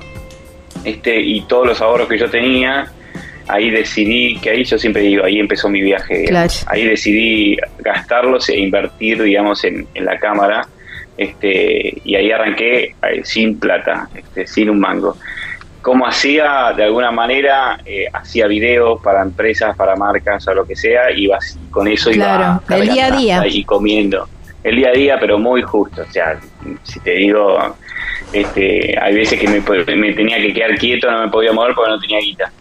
Este, pero bueno, así todo seguí empujando, empujando, este, y bueno, finalmente se logra este, material- materializar el laburo. Este, se hace un documental para National Geographic que era como, era y es un, es un montón, ¿no? Como poner a Argentina en, en esa plataforma es espectacular. ¿Cómo lo encontramos? eh, Argentina sin atajos. Ah, es el Argentina sin atajos, entonces el que vi yo. Sí, sí. Exactamente, sí, sí, sí. Ah, tenés razón, que yo lo vi en YouTube, pero lo vi por capítulo. Claro, Claro. está separado por capítulo. Exacto. Yo lo vi entero. Exacto. Bueno, y a, y a raíz de eso, bueno, finalmente terminé ese proyecto después de dos años eh, y, bueno, armé la productora y demás y empecé con otros nuevos documentales y proyectos. Tengo en, en mi oficina un pizarrón con toda la cantidad de, proyectos e ideas para recorrer este, y arranqué ahora, hice un- fuimos a la India con mi mujer, este, hicimos un documental de lo que es vivir y morir en India, todo lo que es costumbres y culturas de la India, Wow. este que estuvo muy bueno, o sea, lo tengo, está, fue toda la producción, me falta la postproducción Ujú. que es editar y demás. ¿Eso Eh, también lo haces vos, Nacho? Sí, ahora ya estoy armando un equipo de laburo porque estando solo es muy difícil hacer mucho, ¿viste? Yo Claro. estoy con eso, estoy con el proyecto de los caballos por el mundo, recorriendo y demás. Entonces, y cada vez te vas profesionalizando Claro, más. sí, Pensá que yo no sabía nada de eso, fui aprendiendo. Qué locura. Y ahora estoy, estoy armando equipos de trabajo y demás. Este, así que con que el colorista, que el compositor musical, que esto, que lo otro. Este, aprendiendo mucho. Pero sí, estamos con varios proyectos. Este, así que en esa estamos, mi amiga. Qué bueno. Bueno, párate, volvi- volviendo. eh, Hiciste el Ah, eh, vivir y morir en, en la India. Eh, Sí. qué, qué bueno. Qué, bu- qué buen qué buen título también. Sí, y estuvo tremendo eso, porque la India es un país muy es distinto totalmente al nuestro. Todavía es, es como intenso, mucho ruido, es uno de los países más grandes del mundo. Este también tenés mucho mucha pobreza mucha contaminación Ujú. este ese caos y es muy espiritual el país también Claro. ¿no? tenés como que todo en uno, ¿no? río Ganges, todo en uno que es muy es muy difícil de cómo cómo decirte de bajar viste de procesar tanta información viste es como es intenso el país. Pero eh, muy, muy linda experiencia y espectacular. Estuvimos ahí en el río Ganges, este, donde los indios tienen, los hindúes tienen esa ese ritual, ceremonia que, realizan ahí para despedir a los muertos, que los prenden fuego en vivo ahí, en vivo en directo y los hacen toda una ceremonia muy linda. Este, nada, miles de historias este, que ya navegan en el documental. Pero, pero sí, muy lindo. Seguimos eh, aprendiendo, conociendo nuevos destinos, nuevos lugares, trabajando. Este, y, y, a Dios gracias ahora en Argentina. ¿Cómo extrañé Argentina? Después te fuiste para Arabia Saudita porque estás haciendo, o ya lo hiciste, eh, un documental sobre los caballos. Sí, estoy haciendo un documental de la historia del caballo del mundo. Eh, Esos caballos salvajes que estuviste, que, que veo, eh, ¿están en la Argentina? Eh, mirá, acá en Argentina eh, es un proyecto muy grande. Este año estoy, viajé a la India, también vimos caballos ahí, que es una raza particular. Fuimos a Arabia Saudita, Medio Oriente, este, que también están los caballos árabes. Ahora, si Dios quiere, en julio me voy a Mongolia, China, cerca de China, este, que es el origen del caballo, a filmar ahí. Después me voy en octubre a Marruecos, África es un poco contar la historia de los caballos en el mundo, pero además de la historia de los caballos es la relación del caballo con, el, ser humano. Claro. Y es muy, eh, nada, muy interesante porque tocas muchas culturas también, o sea, no es solo no es solo el caballo, sino el, caballo y, y, empezás a ver distintas culturas. Este, manejos y acá en Argentina también, acá en Argentina son muy fuertes en Latinoamérica, Argentina, Brasil y Uruguay, el criollo nada, es un animal muy noble, muy lindo, empezás a aprender, conoces gente, lo que te pasa siempre viajando, ¿no? Aprendes. Sí, sí, sí, ni este, hablar. Y, y ese es un poco el proyecto, del, son tres temporadas. Este, la idea de filmar todo este año y el año que viene, este, hacer todo lo que es la postproducción y demás para, para poder estar en Netflix o National Geographic de nuevo. Esa es un poco la idea. Pero bueno, yo siempre me meto en proyectos imposible, ¿viste? este, así que no sé en qué depara. Y, y la vida del emprendedor, invirtiendo a morir todo lo que tengo en todo este proyecto. Eso te iba a preguntar, porque, a ver, ¿esto oh. lo vas bancando? Es, es, tu producción, ¿lo vas bancando y, esperando que después venderlo? ¿O, o hay.? ¿O ya tenés así como que te, que te bancan la producción también? No, no, la idea, mira, este, fue arrancar con todo este proyecto, este, tratar de conseguir un productor ejecutivo, que se dice un poco la jerga, el sponsor, el que te, pone guita, digamos, para bancar todo este proyecto, porque claro, moverse, viajar, el avión, esto, lo otro, este, y, el laburo, de algo hay que vivir. O sea, si bien acá ya en Argentina hacemos videos para marcas y empresas y demás, este, también necesito vivir.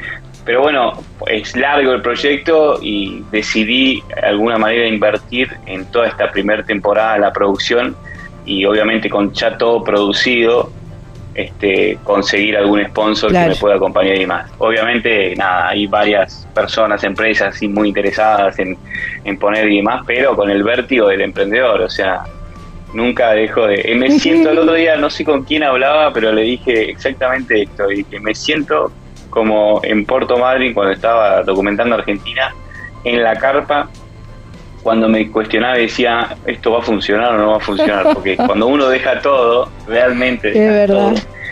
Nacho, el, me decías, tengo en la, en la pared de, de, la oficina un montón de proyectos. Eh, estás con lo de ah, los caballos, estás con lo de la India y, esos proyectos que, que se vienen, ¿se puede contar algo? Ah, eh, está no, no, es, es una manera de decir, no, yo me anoto todo para organizarme en mi año. Hoy por hoy estoy laburando con, con los caballos que tengo varios años, dos o tres. Eh, después con el documental de la India, después tengo ideas vagas, este, era más que decir, este, de, todo, no sé, hay, hay tantas cosas tan interesantes en el mundo para contar y, mostrar la historia que es excelente. Este, no, no, no en fin. no, no tiene fin. No tiene fin, no tiene fin. Eh, Nacho. bueno, Sí, ¿Cómo, ¿cómo vas organizando esto, no? Eh, justamente un documento, el documental, vamos por lo de, los caballos. Vas haciendo mucha investigación previa, vas em, armando entrevistas antes de armar el viaje, ya tenés pensado más o menos de eh, cómo va a ser o cada viaje te va sorprendiendo. Eh, un poco y un poco, ¿viste? Es como, obviamente sí, cuando tengo una idea, la investigo, la estudio, trato de ver si, si no hay ya documentales hechos, este, y si hay documentales hechos, trato de buscarle mi perfil, digamos, mi, forma de contar lo que es distinta quizás. Este, hago toda una investigación previa, este, veo si me gusta, si me interesa, este, después armo eh, digamos, presupuesto para poder hacerlo. Como cualquier eh, empresa o producto, es lo mismo historia, decir, bueno, eh, vamos a hacerlo de acá, qué episodio, de cuánto tiempo, hago una serie documental o solo un corto, o, ah, todo un, un laburo previo. Después, en la historia, eh, qué contar y qué no, ahí es la parte más linda, que es que muchas veces uno va, obviamente, con un guion, este, vas diciendo, bueno, en base a eso, por ejemplo, la India, qué lugares quiero ir a conocer y demás. Pero lo más rico que tiene cada documental o cada historia o película, si querés, vos podés ver una película ahora y de repente una producción zarpada, pero no tiene nada, ¿viste? Cuando ves algo y no tiene no tiene una historia realmente es como para mí la historia en cualquier documental, en cualquier película es, es todo. Y la historia muchas veces si bien la podés buscar y analizar, este, es lo espontáneo, es lo que sea, eso es lo lindo para mí. O sea, uno tiene ese guion que te ayuda, pero de repente te cruzas a un hindú en medio de Varanasi o en el medio de, no sé, Kerala, al sur de India, y lo conociste y la entrevistaste y te armó una historia increíble. Y eso no lo podés armar.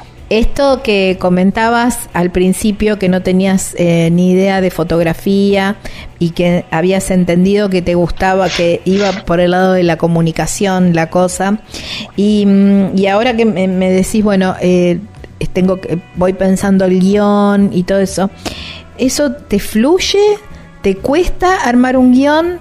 Eh, ¿Te cuesta la entrevista o, o solamente sale como, como una charla de café? Las entrevistas no me cuesta nada, la disfruto, es donde más es donde más me siento cómodo, digamos, mi fuerte, que es charlar con, con, una persona, digamos, este, es donde más me siento cómodo, digamos, donde puedo llegar íntimamente y sacar este, respuestas y hacerlo sencillo.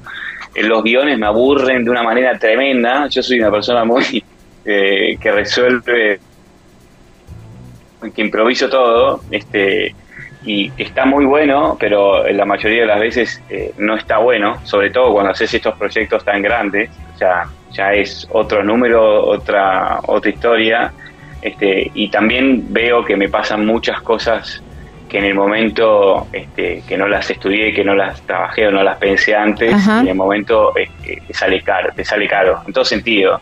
No hablo siempre de plata, ¿eh? hablo de otro lado, pero como podría haber eh, estudiado un poco más. Pero en todo lo que es la entrevista, a mí me gusta improvisar mucho, porque en general cuando hago una entrevista trato de conocer antes a la persona. O sea, no sé, voy a la India, me quedo tres semanas con un tipo compartiendo, filmando y después le hago la entrevista para tratar de preguntarle de su vida. Este, a veces no tenés esos tiempos, pero me gusta más improvisar. Pero lo otro tenés que estudiarlo y lo que más me aburre hacer el guion me aburre un montón, pero es muy importante. Eh, ¿Tenés em, quienes, eh, así como, no sé, directores o, gente del medio, estos colegas, que, te inspiran? Decís, wow, quiero, quiero llegar ahí o quiero, me gustaría hacer esto. Sabes que no tengo, me lo han preguntado un par de veces a eso, no tengo a alguien en particular, o sea, no tengo memoria para arrancar, o sea, mi memoria es muy chiquita, este, soy muy colgado, pero obviamente tengo mucha gente que me inspira, este, muchísima, muchísima.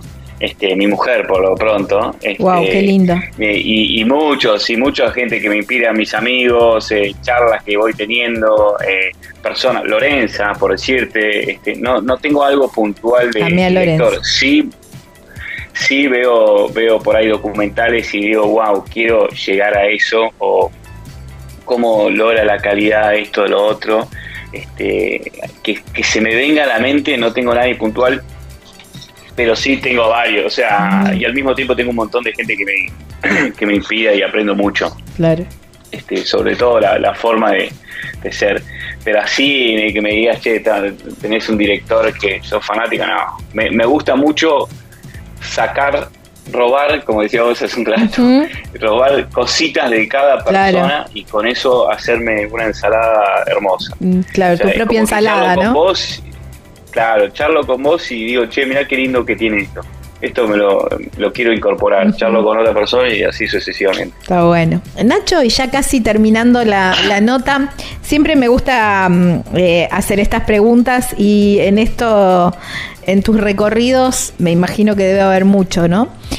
Eh, una es eh, esta que creo que es una frase que empezamos la nota diciendo, la pucha que vale la pena estar vivo, ¿no? Y, justamente ah, citando una película, un momento en, en, el primero que te aparezca decir eh, que dijiste la pucha que vale la pena estar vivo, y el otro bien por lo contrario, ¿no? Y también lo comentaste, a lo mejor esto de, morirse de frío o, pasar hambre o algo de eso, de decir, ¿qué hago acá? ¿Por qué no me quedé en mi departamento cómodo con agua calentita y calefacción y una manta calentita mirando, mirando el documental que hizo otro, quizás, más que una película? Sí, sí, sí.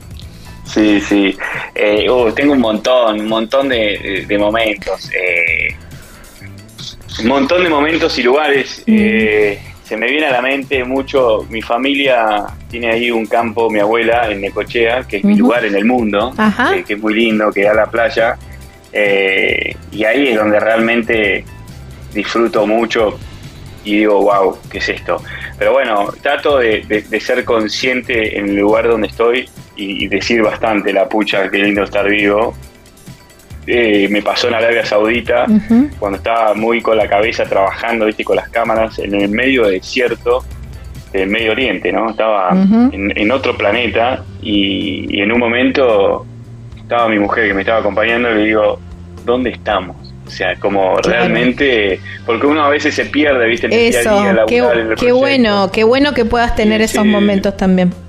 Sí, sí, trato de tenerlos permanentemente como diciendo, wow, ¿dónde estamos? O cuando estamos caminando a la India, cansado, viste, de mal humor, o sea, porque obviamente tenemos todo, todas esas cosas que van sucediendo en el viaje y decís, che, pará, estamos en la India, o sea, es una locura esto, es como trato de tener esos momentos.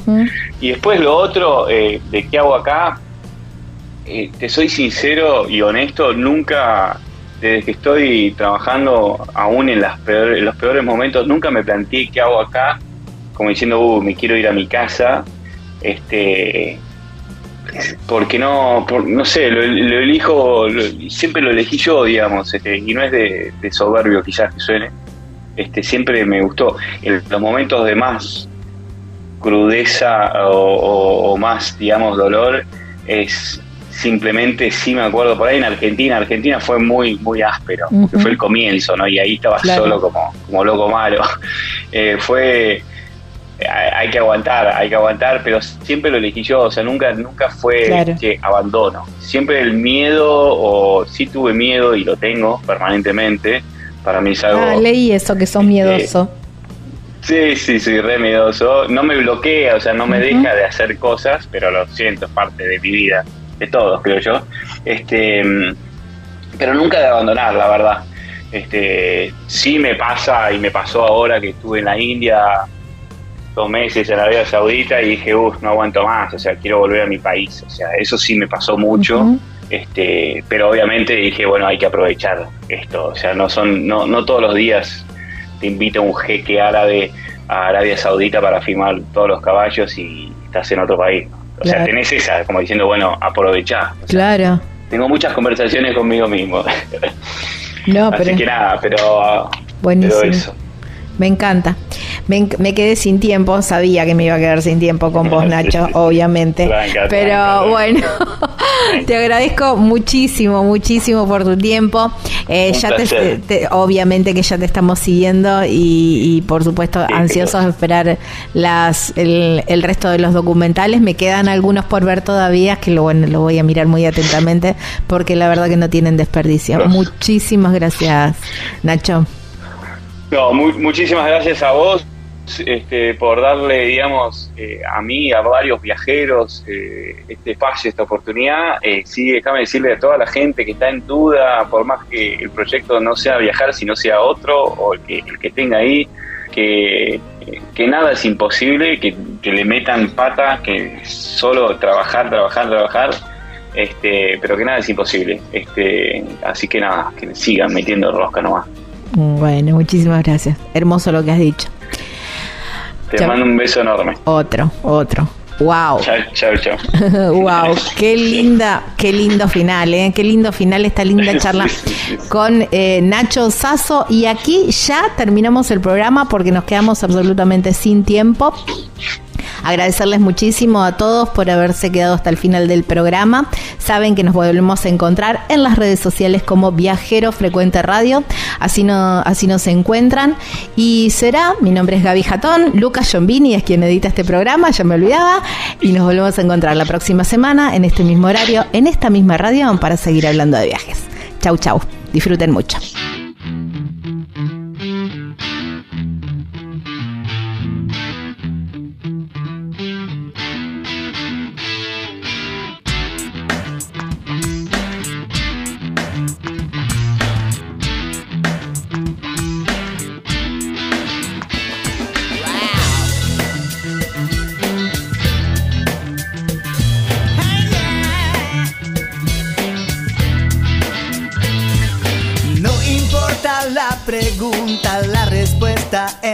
Deja que el mundo te sorprenda.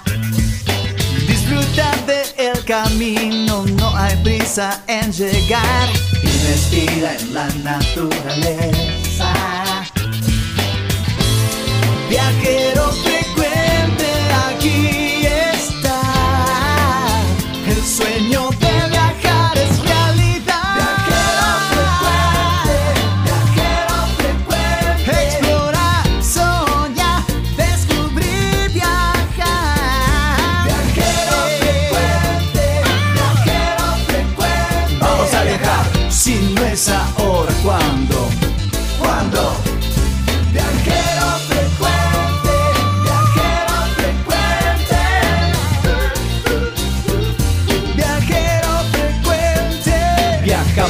cambiarle la ropa al alma.